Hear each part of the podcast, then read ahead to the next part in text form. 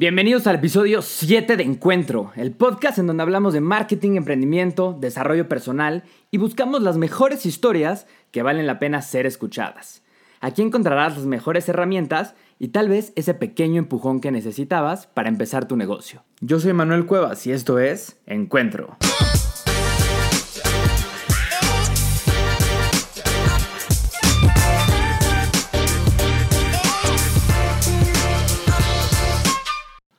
El día de hoy tenemos una invitada sasasa.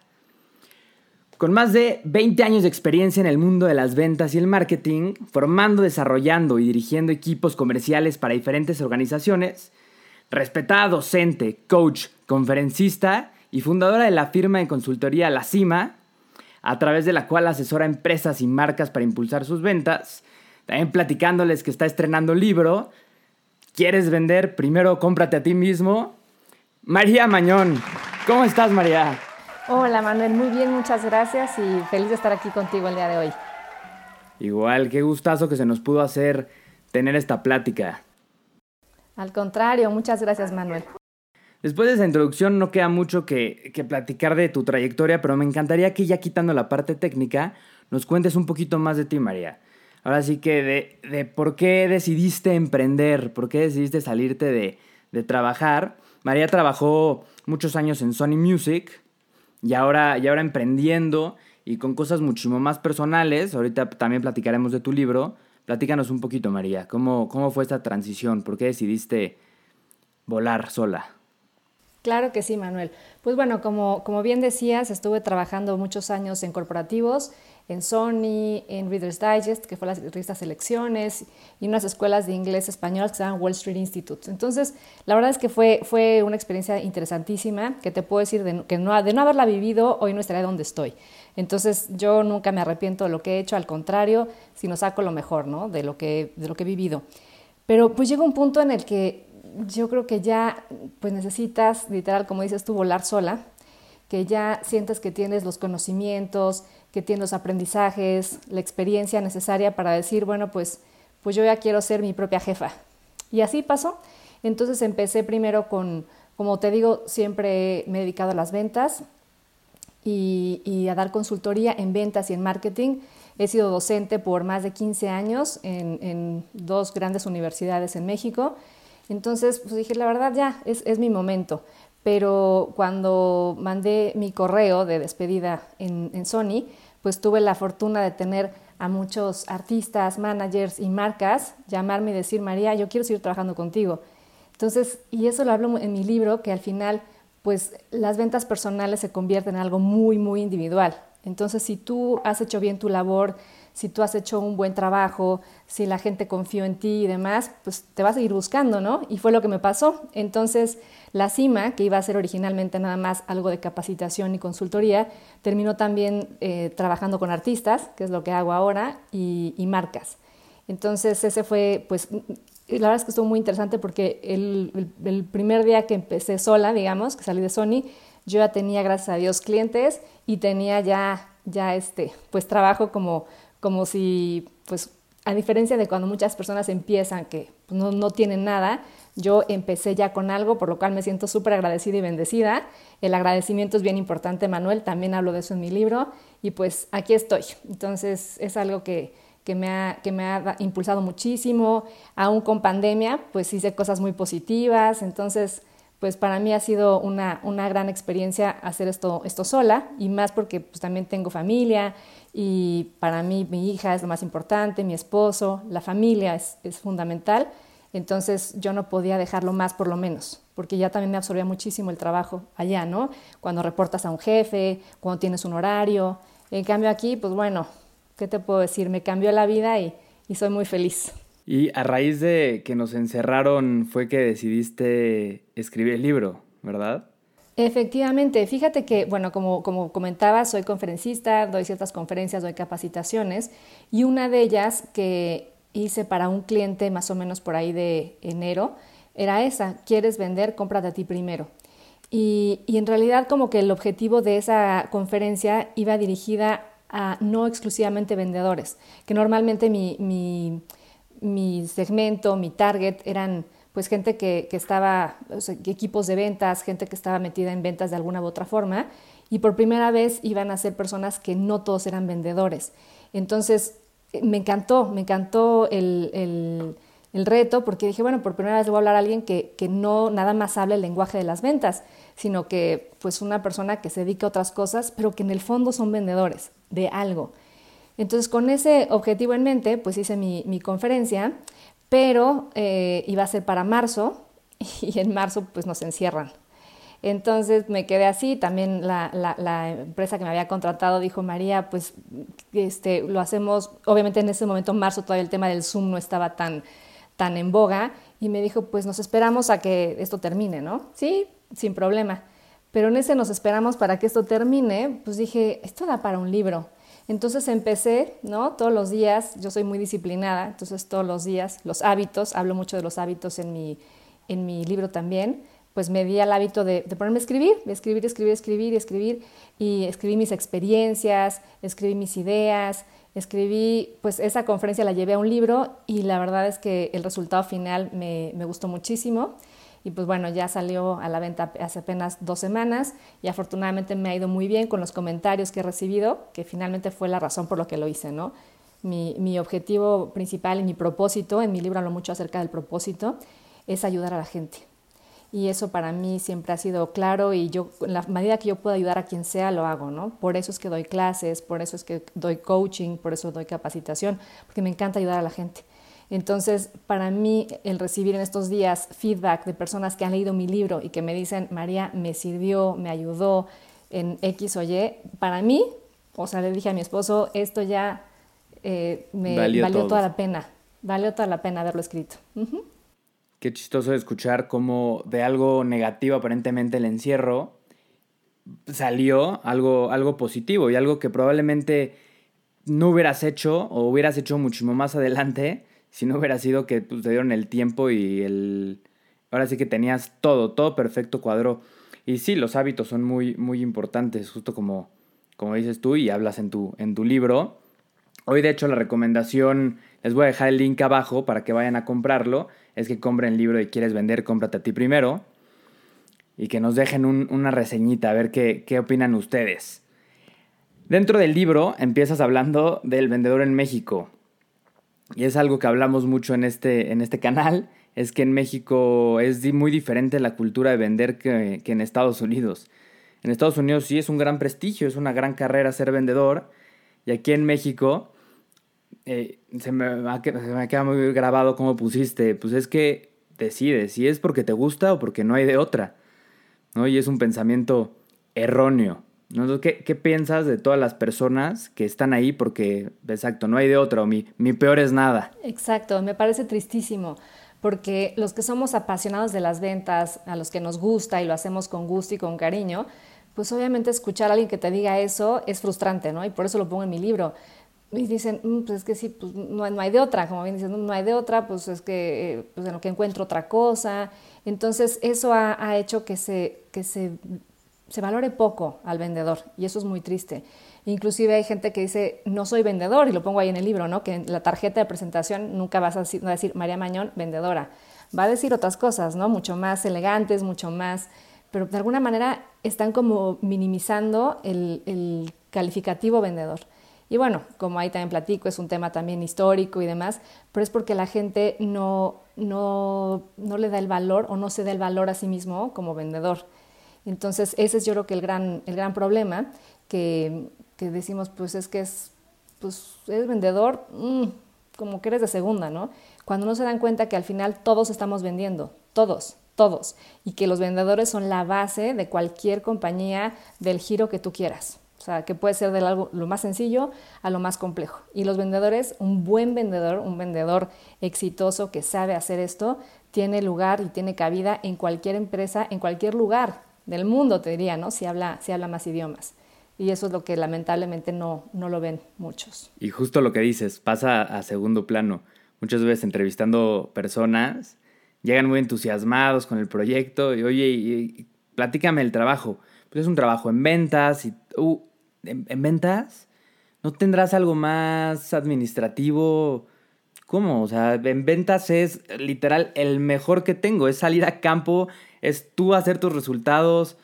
No, no, no. Es que fíjate que estoy buscando experiencia y, y no, no, no. Eso de vender no es lo mío. Yo no soy buen vendedor. Y como que así, todo mundo, como si de verdad escuchar la palabra, ah, vendedor, ah, no, eso no es un trabajo, es este... Los que no consiguen trabajo, venden. Y no, no es cierto, es una carrera y es la carrera, no sé si más, de las más difíciles, porque pues no, no es como difícil como una ingeniería química, pero es un aprendizaje y tener el tacto y saber cómo llegar al cliente y todo lo que aborda Claro que es un arte, claro que es una ciencia. No hablas. Eh, eh, un poco esto va con las creencias limitantes. No sé tú qué pienses de esto, que también, que también platicas. Claro, pues mira, yo algo que, también digo ahí en mi libro y es súper importante, que lo que tú, tú crees de ti, te lo compras, ¿no? Entonces, si tú crees que eres bueno, pues vas a ser bueno. Entonces, pero si crees que eres malo, también vas a ser malo. Entonces a eso se refieren las creencias. Y las creencias, como lo vas a ver ahí en mi libro, efectivamente empiezan pues desde que éramos niños, ¿no? Desde que te dijeron, bueno, es que tú, Manuel, eres un campeón, tú eres un triunfador. Entonces Manuel crece con esas creencias. ¿No? Pero otros no, no, tienen esa fortuna y creen al revés, ¿no? No, pues tú eres un tonto, tú no puedes. Entonces son esas creencias pues que de alguna manera nos van limitando nuestro actuar y nos van creando miedos, nos van creando pues ser personas eh, inseguras y todo eso pues es, y lo interesante es que se puede cambiar, ¿no? Entonces, si bien es algo que, has traído a lo largo de los años, es, momento de cambiarlo y lo puedes cambiar. Y justo te digo cómo en mi libro, ¿no? Cómo cambiar esas, esas creencias y, volverlas en potenciadoras y que sean lo que te impulse para, para salir adelante, ¿no? Entonces, de ahí justo si tú te crees que eres un buen vendedor, exitoso vendedor, o vendedor, o hagas lo que hagas, ¿no? Vas a salir adelante. Y es, es muchísimo más difícil desaprender algo que aprender. Entonces, de repente con todas estas creencias limitantes, lo que tienes que hacer es agarrar, darle doble clic a, a, llegar a la raíz. O sea, ¿qué es lo que me está haciendo creer esto? ¿Qué es lo que me está limitando a, desarrollar mi potencial, a aprender a hacer cosas nuevas y tal. Y desaprender cosas que desde niños eh, meten a la, cabeza de las personas es exactamente justo lo que nos está diciendo María, que se vuelve un, problema mucho más grande, pero sí se puede cambiar. no, no está perdido. Requiere trabajo y sobre todo disposición personal, pero claro que se puede cambiar.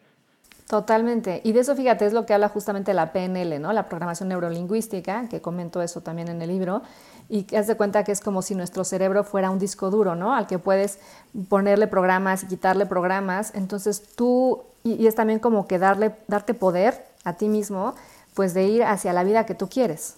Entonces eso es posible, que eso es lo más maravilloso y lo más valioso que me gustaría transmitir a través de mi libro. 100%. El otro, ahí tocando un poquito los temas de, por qué esas creencias y tal, también creo que hay personas tóxicas y personas vitaminas, ¿no? Yo estoy muy de acuerdo con eso, que muchas veces no te animas a hacer algo por el que dirán. Y probablemente prefieras tener este, puesta la, el escudo de Coca-Cola, aunque no te esté gustando, aunque no sea un desarrollo personal, en vez de que te vean como un vendedor, ¿no? Entonces son personas que que te están diciendo, y muchas veces se disfraza de personas que crees que quieren lo mejor para ti. Porque de verdad sí, pero, pero esos miedos te los pasan y esas personas están quitando el espíritu de querer emprender, de querer aprender a hacer algo nuevo, de querer retarte. A diferencia de que también hay personas vitaminas que te das cuenta en cuanto llegan al cuarto, ¿no? Y te dicen, ah, esta persona, el típico me vibra bien. pero es una persona que te contagia, te contagia energía y son las personas a las que te debes de acercar y, para de verdad poder crecer. Y te van a decir, aviéntate, hazlo, sal a vender, ve lo que es y vuélvete lo que quieras ser. Quieres ser barrendero, vuélvete el mejor barrendero, que no te digan que no puedes. ¿No? ¿Tú qué opinas de, de este tipo de personas. Exactamente, que no te digan que no puedes. Fíjate que algo que también es muy importante tomar en cuenta para cualquier vendedor es que necesita energía, ¿no? Requiere energía porque pues tienes que transmitir emoción, no importa lo que vendas, pero tienes que emocionar a la otra persona. Entonces, pues esa energía no quieres que te la resten. y quien te la resta es precisamente esas personas tóxicas de las que lamentablemente pues no estamos a veces rodeados, aunque no queramos, porque muchas veces son incluso parte de nuestra familia. Entonces es difícil tratar de poner una barrera, pero yo, yo sí les invito a que traten de, evitar esas personas lo más posible, porque son esas personas negativas que ven, ven todo malo en, en la vida y, pues la psicología positiva te habla de pues, lo contrario, ¿no? de las emociones positivas, del amor, de la gratitud. Entonces hay personas que irradian eso, que nada más por escucharlas hablar, por verlas, sabes que son personas positivas y de esas personas es las que hay que, las que, hay que rodearse, ¿no? Y que hablo en mi libro que les digo cheerleaders, ¿no? Que son acá los porristas, como dices, que te animan, que cualquier cosa que les dices te lo, pues, wow, te lo aplauden. Entonces eso está súper comprobado además que, cuando una persona te motiva, pues tu desempeño va a ser muy superior a que cuando te dicen no puedes, no puedes, no puedes. Incluso hay un estudio muy padre, no lo pongo en mi libro, ya no alcanzó a ponerlo, pero que me gusta muchísimo, en donde hacen una, una prueba de meter pelotas de, ¿lo has visto?, de, de básquet. Y cuando, cuando una chava que en realidad no sabe nada y, y falla en todas, pero le vendan los ojos, y después de que falló en todas le vendan los ojos y lo vuelve a hacer y tiene gente diciéndole, wow, muy bien, lo hiciste perfecto. Ella no se lo cree que realmente haya incestado porque está con los ojos vendados, pero se, anima y logra incestar porque toda la gente la está apoyando.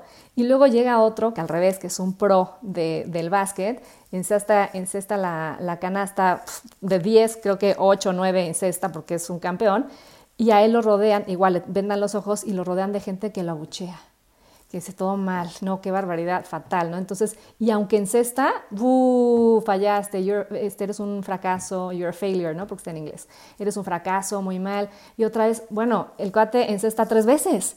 Entonces ahí está clarísimo el poder de pues, cómo, cómo, estas personas cuando son positivas y te, y te animan y te dicen cosas que, pues, que hacen que sacar, sacar lo mejor de ti, pues lo vas a lograr. Y si es lo contrario, al revés, aunque tú brillaras, te opacan. Entonces, por eso es muy importante rodearnos de estas personas positivas y tratar de evitar las personas tóxicas. Me encanta esa historia. Es una serie que se llama 100 Humanos en Netflix. Igual les voy a dejar el link abajo para que vayan a verlo. Tiene muchos capítulos que de verdad es increíble cómo el, poder de la mente, aunque no te lo creas, o sea, yo estoy muy en contra del, del pensamiento mágico. Tampoco es tan fácil como créelo y llegará, decreta y te volverás millonario.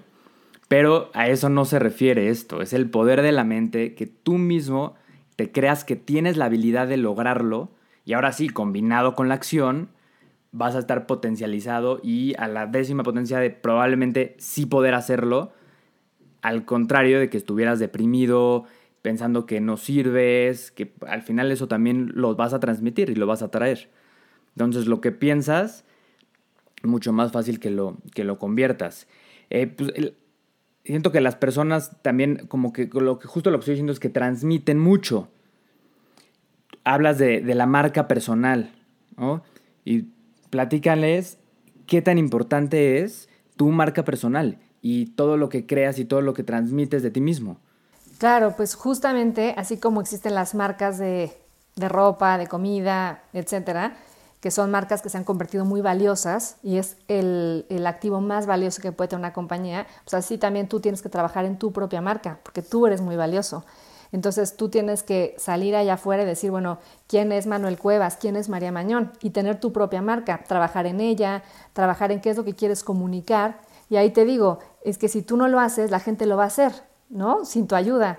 Entonces ellos al final, a través de diferentes cosas que perciben en ti, desde tu forma de hablar, tu forma de vestir, tu forma de dirigirte, etcétera, ya la gente inmediatamente en siete segundos se hace un juicio de quién eres tú. Entonces tú obviamente quieres que ese, que ese, juicio que ellos emitan sean lo que tú quieres transmitir, sean lo que tú, tú consideras que, quieres comunicar. Entonces ahí hablo y le dedico una gran parte de trabajar en, eso, en, tu marca y, ver todas las cosas hoy por hoy en digital, por ejemplo, tus redes sociales pues hablan de ti, tus fotos, todo eso hablan de lo que tú eres. Entonces, sea lo que sea, está perfecto, pero que transmita aquello que tú realmente quieres que las demás personas sea lo que absorban de ti, ¿no? Que sea la, la imagen que quieres, que quieres representar y que quieres que ellos tomen.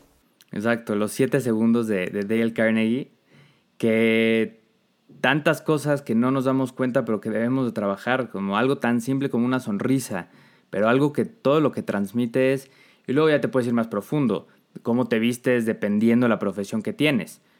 ¿no? Esperas que, un, eh, que, alguien que llegue de plomero a tu casa llegue con un overall perfecto, con su name tag, con, su, con la marca de donde viene, y, y esperas que un abogado llegue perfecto traje. Pero si al revés, el abogado llega en overall, probablemente no lo contrates. Pero igual con el plomero, llega en traje, híjole, sí, sí será bueno. Entonces ir creando tu marca personal. Además, es muchísimo más, o sea, a nivel recordación es muchísimo mejor anclar una cara con una marca que, que, que, un logo. Bueno, a menos de que seas Apple. Pero Steve Jobs estaba muy anclado con la marca, por ejemplo. Y para lograr esto, platicas de, tu foda personal. Lo vemos mucho con análisis de empresas y cosas así, pero pues al final, ¿cuándo has tenido el tiempo de, sentarte y decir, voy a hacerme mi propio, mi propio foda? Lo, dijiste muy bien, la gente no se da el tiempo de hacerse su foda. Por eso en mis talleres, cuando doy talleres, los pongo a hacerlo, ¿no? Y, es y muchos de ellos me dicen, es la primera vez que me pongo a considerar en qué soy bueno, ¿sabes? Y, y es gravísimo, porque pues cómo no me he sentado a pensar en qué, cuáles son mis fortalezas, cuáles son mis debilidades, porque a partir de ahí, o sea, como bien dice, lo hacemos para empresas y ahí somos unos picudos haciéndolo ahí, pero pues qué tal en nosotros mismos. Es, la parte más compleja, ¿no? Trabajar en ti mismo. Por eso, por eso decir la importancia de ese libro de cómprate a ti primero, o sea, primero trabaja en ti antes de que vayas a salir a vender lo que sea que vendas. Entonces, de eso, de eso habla un poquito el, el FODA. Y hoy por hoy la pues la nueva, la nueva ola de coaching habla mucho de centrarte todavía más en tus fortalezas. Más que pensar en tus debilidades, piensa en qué eres bueno, porque a partir de ahí puedes como florecer. Entonces eso es muy importante, en qué, en qué soy buena, en qué la gente cree que soy buena y, cómo puedo todavía dar a conocer más esas fortalezas que me caracterizan. Exacto. Pienso igualito y darte tu tiempo y tiempo para ti mismo y para verte a ti, porque normalmente tienes más miedo de voltearte a ver a ti mismo. El, ahora sí, quiero que nos volvamos un poquito más técnicos para que la gente salga de aquí de verdad con un aprendizaje. Hay tres cosas que a María se le hacen las tres cosas más importantes. La técnica COCOA. Y esto, micrófono para la, la, experta en COCOA. Por favor, ahora sí que vuelan la mente, María. Perfecto. Bueno, pues fue, fue un concepto que, que ideé que me gustó muchísimo porque de alguna manera creo que eh, llena todo lo que requiere un gran vendedor, ¿no? O para ser un vendedor exitoso. Independientemente, volvemos a lo mismo de qué sea lo que vendes, de este, en qué momento estás en tu vida, etcétera. El COCOA creo que lo, lo sumariza muy bien, ¿no? Entonces, por un lado, es el tema de la confianza. Entonces, si yo no confío en María, si yo no confío en mí misma, pues ¿cómo puedo esperar que los demás confíen en mí? Eso es fundamental. Y además la confianza se nota, ¿no? Lo decíamos al principio y lo platico también en algún, en algún pasaje de mi, de mi libro, el act as if, ¿no? Actúa como si, actúa con, esa, con, ese, con ese poder, con, ese, eh, con esa inspiración, actúa como si, ¿no? Con lo que tú quieras mostrar. Entonces la confianza es muy importante. Y, confianza también en tu producto. Es súper importante confiar en lo que vendes, en el producto que sea, servicio, lo que sea que vendas, tienes que confiar en él. Porque si, confías en él, entonces igual vas a poder transmitirlo con emoción al cliente y es mucho más fácil que, que convenzas a alguien con algo de lo que tú estás convencido. Esa es la confianza. Luego, por otro lado, está la comunicación. Entonces, un buen vendedor es un buen comunicador, sin lugar a dudas. Pero también lo que habla en mi libro es que no te preocupes si hoy por hoy sientes que no lo eres, porque es algo que puedes, que puedes aprender. El saber comunicar tus ideas, el saber hablarle a cada quien como debe ser, el utilizar bien tu tono, tu lenguaje corporal, etcétera, todo eso es algo que se puede aprender y en mi libro te doy un montón de ideas que te pueden servir para conseguirlo, ¿no? Y finalmente, la actitud, ¿no? La actitud es también algo para mí básico y para mí inclusive mucho más importante que los propios conocimientos. ¿no? Yo cuando recluto vendedores siempre me voy más por una buena actitud que por los conocimientos, porque una actitud se contagia, porque una buena actitud es, bueno, se remangan, yo, yo lo hago, yo me, pongo ahí y eso la gente pues lo, lo, lo, ve y lo valora muchísimo. Entonces para mí una buena actitud es importantísimo para que lo tenga un, un, buen vendedor y les repito, ¿no? no importa para qué, vendedor de qué, al final del día de lo que sea una buena actitud nos va a llevar muy lejos a todos. Claro, vendedor yo te hago, pero la actitud, si no la traes tú, está muy difícil trabajar contigo. Entonces me da igual que seas el mejor y el mejor currículum, pero si vienes con mala actitud, prefiero entrenar a alguien desde cero, pero que traiga una actitud que digas, este cuate exactamente se va a poner la camiseta, va a estar ahí cuando necesite, no va a tener, va a tener este cero pretextos, eh, cero excusas para hacer las cosas. Y al final es lo que más, más, más importa. Totalmente, totalmente. A mí para mí la actitud, te digo, es, es fundamental. Y, también, por ejemplo, cuando tienes equipos de trabajo a, tu cargo, cuando tienes esas personas que tienen buena actitud, o sea, yo puedo recordar a muchos con los que he trabajado y de verdad, o sea, que llegaran a mi oficina, bueno, me transmiten esa buena actitud y eso, bueno, para mí es priceless. Y esa, esa buena actitud también tiene que ir mucho de la mano con que cuando te vuelves vendedor, yo yo siempre digo que te vuelves un cazador de la palabra no, ¿no? Y entre más nos estés buscando, se te va a voltear la, ruedita y, van a caer cosas buenas, ¿no? Pero tienes que aprender a lidiar con ese no. Entonces, esa parte de la actitud es saber que tú vas en busca de los más no que puedas en un día. Y bueno, pruébenlo y ya verán los resultados.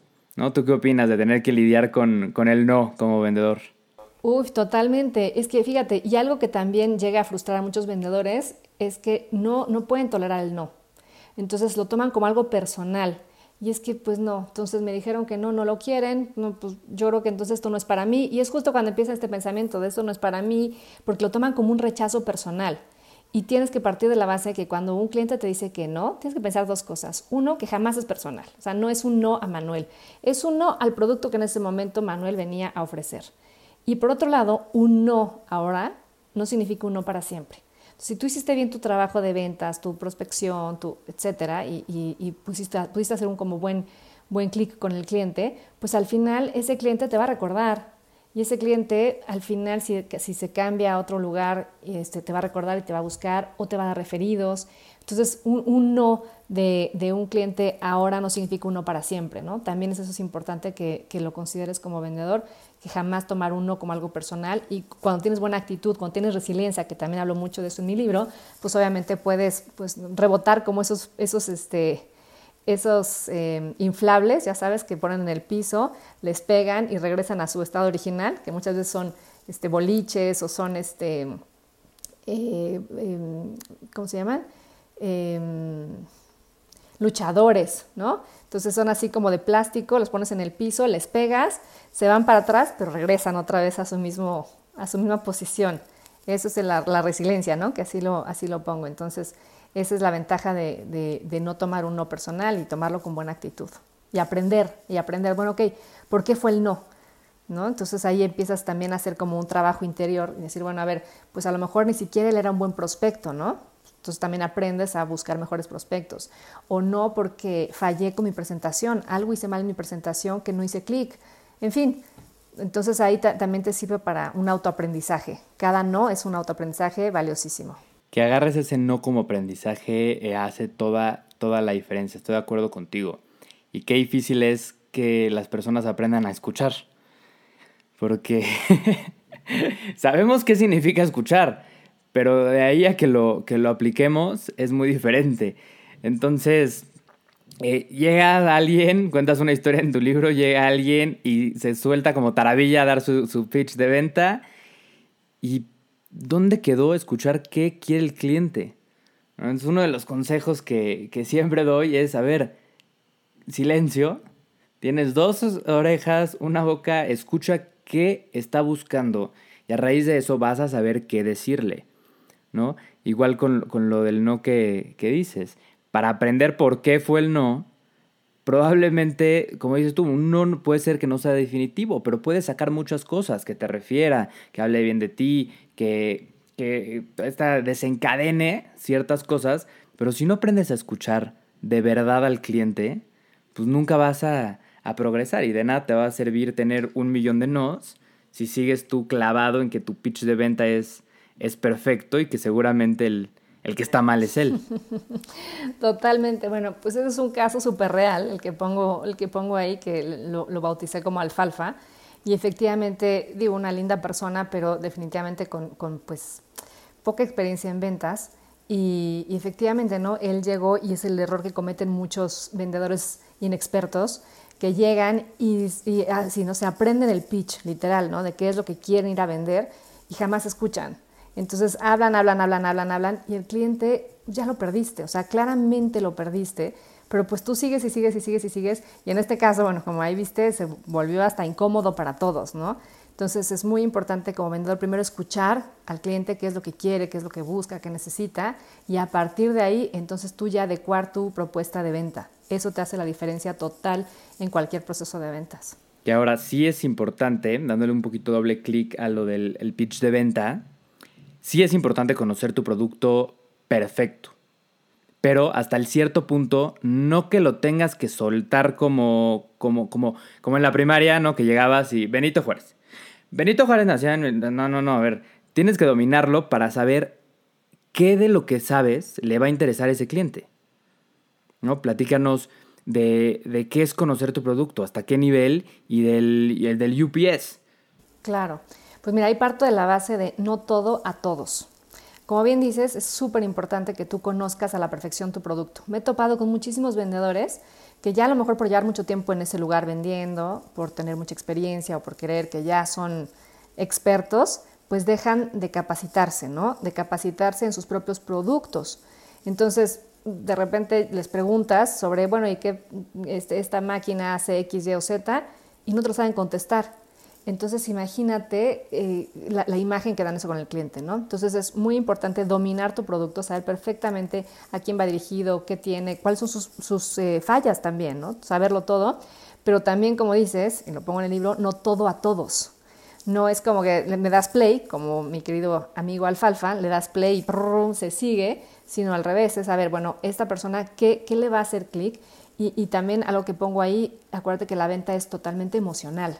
Entonces, ¿cómo logro tocar las emociones de la persona que tengo frente para que después llegue al punto racional, ¿no? Pero primero, realmente como la clave de la venta es llegar al punto emocional de las personas.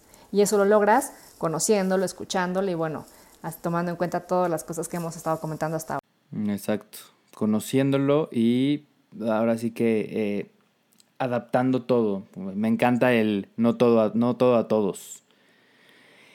Bueno, esto es, la parte más como técnica y de ventas que, hablas en tu libro, pero sobre todo va guiado mucho en la parte de, desde que hablamos, ¿no? De las creencias, va, va mucho al mindfulness y a este tipo de cosas que como persona, justo como, como, como dice el libro, si quieres este, vender, cómprate a ti primero, eh, cosas que son más personales y que nos pueden ayudar al día a día y algo en lo que estoy muy de acuerdo, justo en el capítulo pasado lo hablaba, es de los hábitos. Y me encanta que cada vez que escucho a alguien hablar de hábitos tiene un número diferente.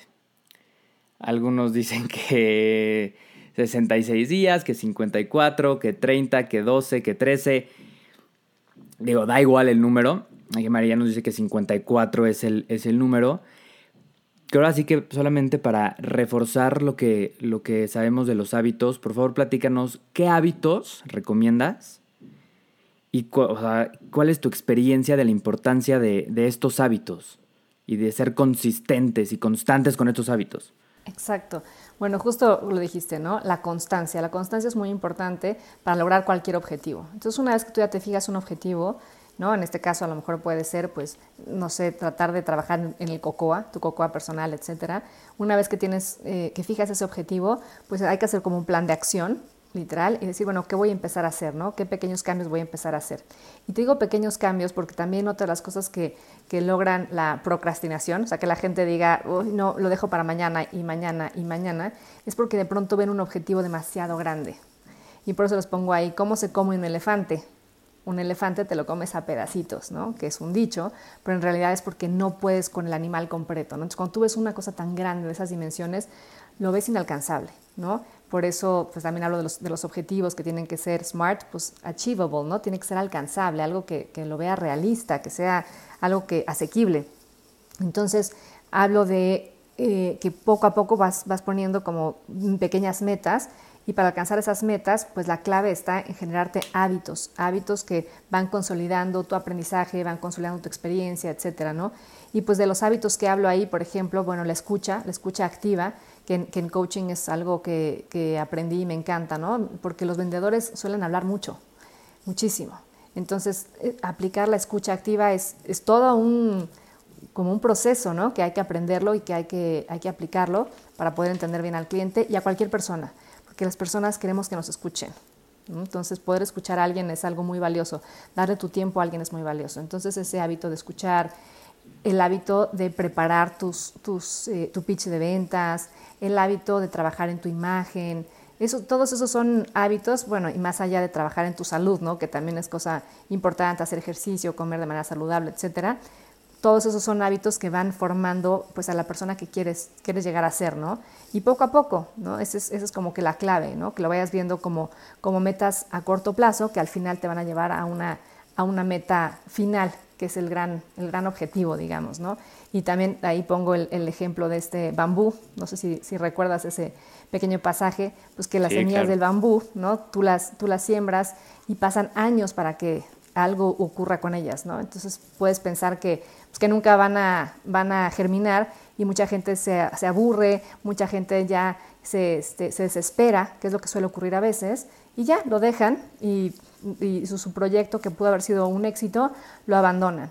Entonces aquí te hago mucho hincapié de no abandonar tus proyectos, de pensar que es algo que, que, a veces llevará un poquito más de tiempo, pero pues que la constancia, estos buenos hábitos pues, y la paciencia te van a llevar a ese gran objetivo que buscas.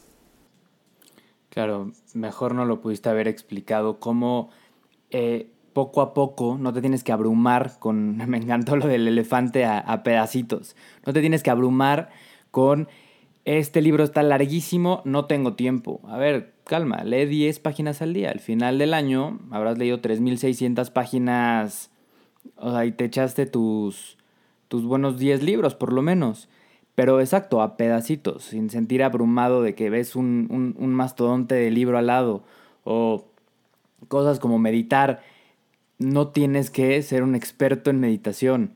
Empieza poco a poco y cinco minutos agarra de tu día para que lo hagas. El chiste es exactamente la constancia y no abandonar las cosas porque no ves frutos inmediatos, que también es muy, muy de la mentalidad nueva, que si algo no te está dejando hoy o que si algo no ves que hoy funcionó, lo, lo dejas y puede ser un gran proyecto, justo como, nos dice María, y hay que dejar que eh, gracias a la, a la, constancia y a todos los días trabajar un poquito, pero todos los días, ahora sí que efecto compuesto, ver hasta dónde puede llegar y no dejarlo y tal vez se convierta en un, en un gran proyecto.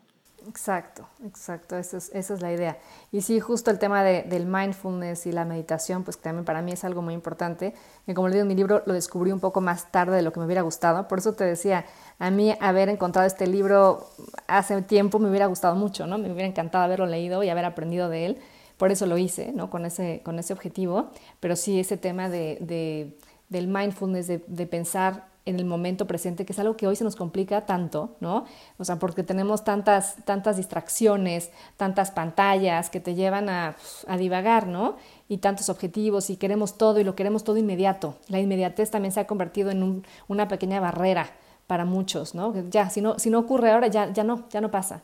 Entonces, por eso la meditación, el mindfulness, la introspección, eso ayuda muchísimo a que pues logres esos objetivos y a que logres también concentrarte en uno por uno, ¿no? Ese es, algo, muy valioso que creo yo que transmito en mi libro y por los comentarios que me han dado, algo que les ha gustado mucho a las personas también, trabajar en mindfulness. Y de hecho, algo que, me, llama mucho la atención es que los grandes CEOs, los, o sea, de grandes corporativos, están muy metidos en mindfulness y en meditación. O sea, algo se, se, veía antes más como, algo de, ay no, ¿quién hace eso? Este, ¿Quién tiene tiempo para eso? Y hoy es fundamental.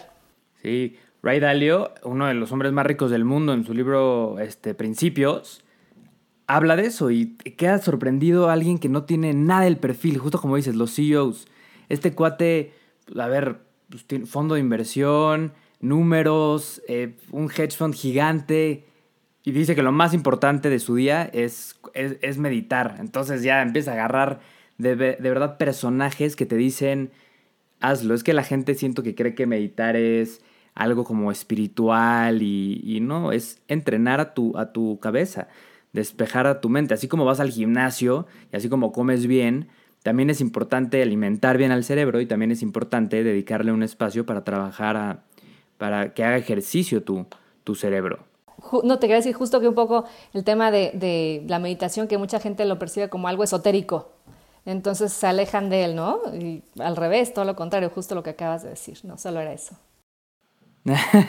sí, que, ¿crees que ves a monjes y así? ¿Crees que meditar es empezar a pensar en cosas y hablar y cantar y cuando es totalmente lo contrario?